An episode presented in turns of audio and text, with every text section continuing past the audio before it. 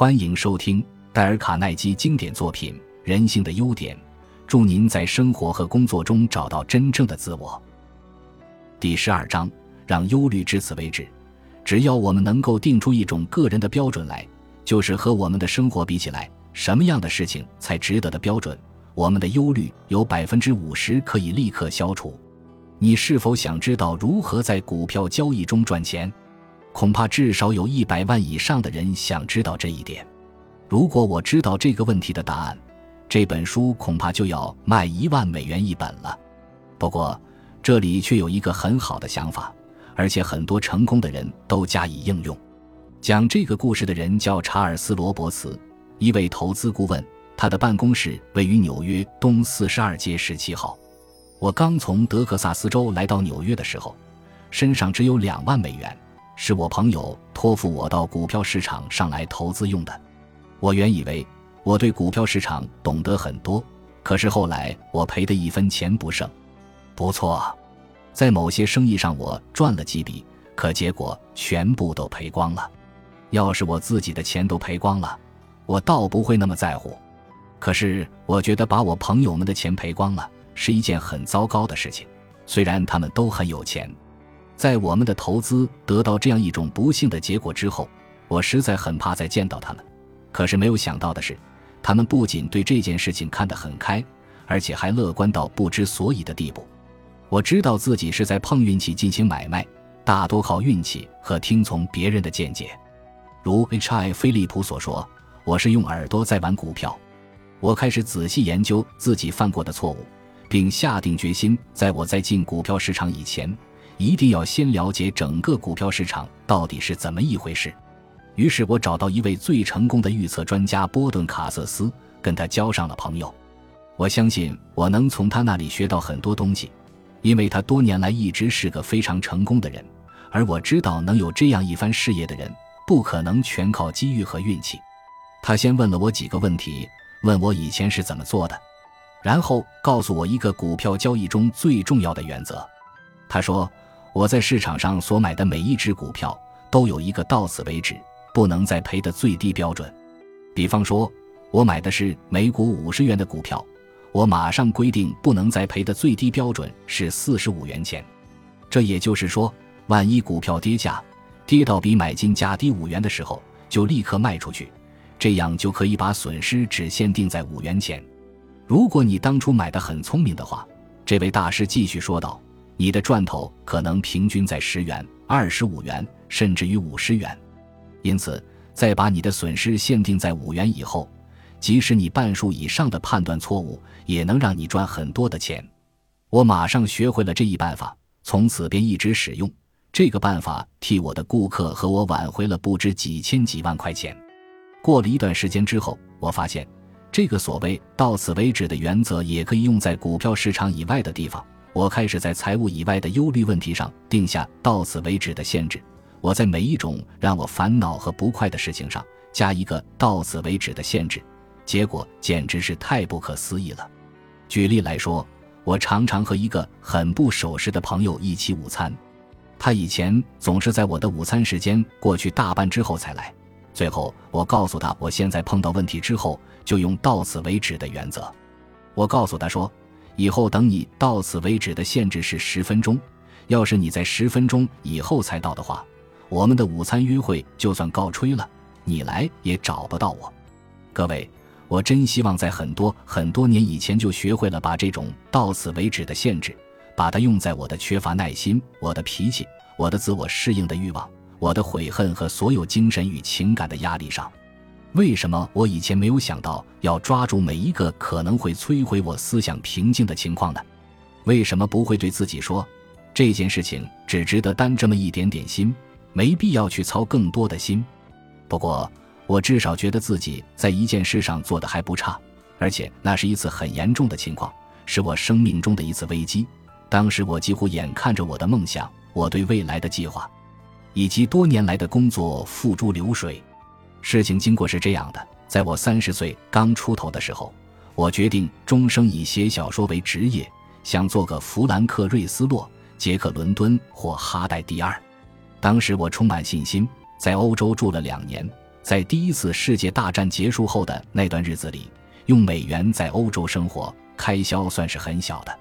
我在那儿过了两年，从事我的创作。我把那本书题名为《大风雪》，这个题目取得真好，因为所有出版家对他的态度都冷得像呼啸而刮的大风雪一样。当我的经纪人告诉我这部作品不值一文，说我没有写小说的天分和才能的时候，我的心跳几乎停止了。我茫然地离开他的办公室，哪怕他用棒子当头敲我，也不会让我感到吃惊。我简直是呆住了。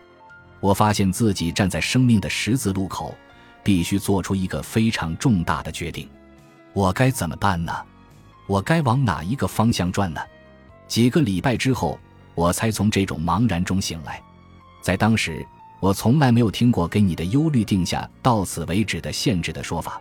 可是现在回想起来，我当时所做的正是这件事。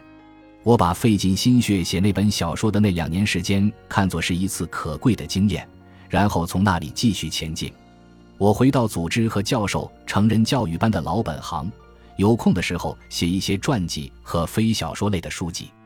我是不是很高兴自己做出了这样的决定呢？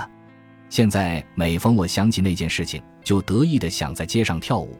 我可以很诚实的说，从那以后，我再也没有哪一天或哪一个终点后悔我没有成为哈代第二。一百年前的一个夜晚，当一只鸟沿着沃登湖畔的树林里叫的时候。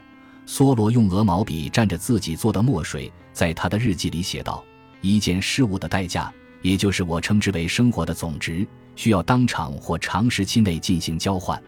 换个方式来说，如果我们以生活的一部分来付出代价，而付出的太多了的话，我们就是傻子。这也正是吉尔伯特和苏利文的悲哀。他们知道如何创作出快乐的歌词和歌谱。”可是完全不知道如何在生活中寻找快乐。他们写过很多令世人非常喜欢的轻歌剧，可是他们却没有办法控制他们的脾气。他们只不过为了一张地毯的价钱而争吵多年。苏利文为他们的剧院买了一张新的地毯。当吉尔伯特看到账单的时候，大为恼火。这件事甚至闹至公堂，从此两个人至死都没有再交谈过。苏利文替新歌剧写完曲子之后，就把它寄给吉尔伯特，而吉尔伯特填上歌词之后，再把它们寄回给苏利文。有一次，他们一定要一起到台上谢幕，于是他们站在台的两边，分别向不同的方向鞠躬，这样才可以不必看见对方。他们就不懂得应该在彼此的不快里定下一个到此为止的最低限度，而林肯却做到了这一点。有一次，在美国南北战争中，林肯的几位朋友攻击他的敌人。林肯说：“你们对私人恩怨的感觉比我要多，也许我这种感觉太少了吧。可是我向来以为这样很不值得。一个人实在没有时间把他的半辈子都花在争吵上。要是那个人不再攻击我，我就再也不会记他的仇。我真希望我的老姑妈爱迪丝姑妈也有林肯这样的宽恕精神。”他和弗兰克姑父住在一栋抵押出去的农庄上，那里土质很差，灌溉不良，收成又不好，他们的日子很难过，每时每刻都得省吃俭用。可是爱迪斯姑妈却喜欢买一些窗帘和其他的小东西来装饰家里。她向密苏里州马利维里的一家小杂货铺赊账买这些东西。弗兰克姑父很担心他们的债务，他很注重个人的信誉。不愿意欠债，所以他偷偷地告诉杂货店老板不再赊账给姑妈。当他听说这件事之后，大发脾气。那时到现在差不多有五十年了，他一说到此事还会大发脾气。我曾经听他说这件事情不止一次，而是好多好多次。我最后一次见到他的时候，他已经七十多快八十岁了。我对他说：“爱迪斯姑妈。”弗兰克姑父这样羞辱你是不对的，可是难道你真的不觉得，从那件事发生之后，你差不多埋怨了半个世纪，比他所做的事情还要坏得多吗？爱迪斯姑妈对他这些不快的记忆所付出的代价实在是太贵了，他付出的是他自己半生的心理平静。富兰克林小的时候犯了一次七十年来一直无法忘记的错误，当他七岁的时候，他喜欢上了一只哨子。于是他兴奋地跑进玩具店，把他所有的零钱放在柜台上，也不问问价钱，就把那只哨子买了下来。然后我回到家里，七十年后，他写信告诉他朋友说，吹着哨子在整个屋子里转着，对我买的这只哨子非常得意。可是等到他的哥哥姐姐发现他买哨子多付了钱之后，大家都来取笑他，而他正像他后来所说的，我懊恼地痛哭了一场。很多年之后。富兰克林成了一位世界知名的人物，做了美国驻法国大使。他还记得，因为他买哨子多付了钱，使他得到的痛苦多过了哨子所给他的快乐。富兰克林在这个教训里所学到的道理非常简单。当我长大以后，他说，我见识到许多人类的行为。我认为我碰到很多人买哨子都付了太多的钱。简而言之，我相信。人类的苦难部分产生于他们对事物的价值做了错误的估计，也就是他们买哨子多付了钱。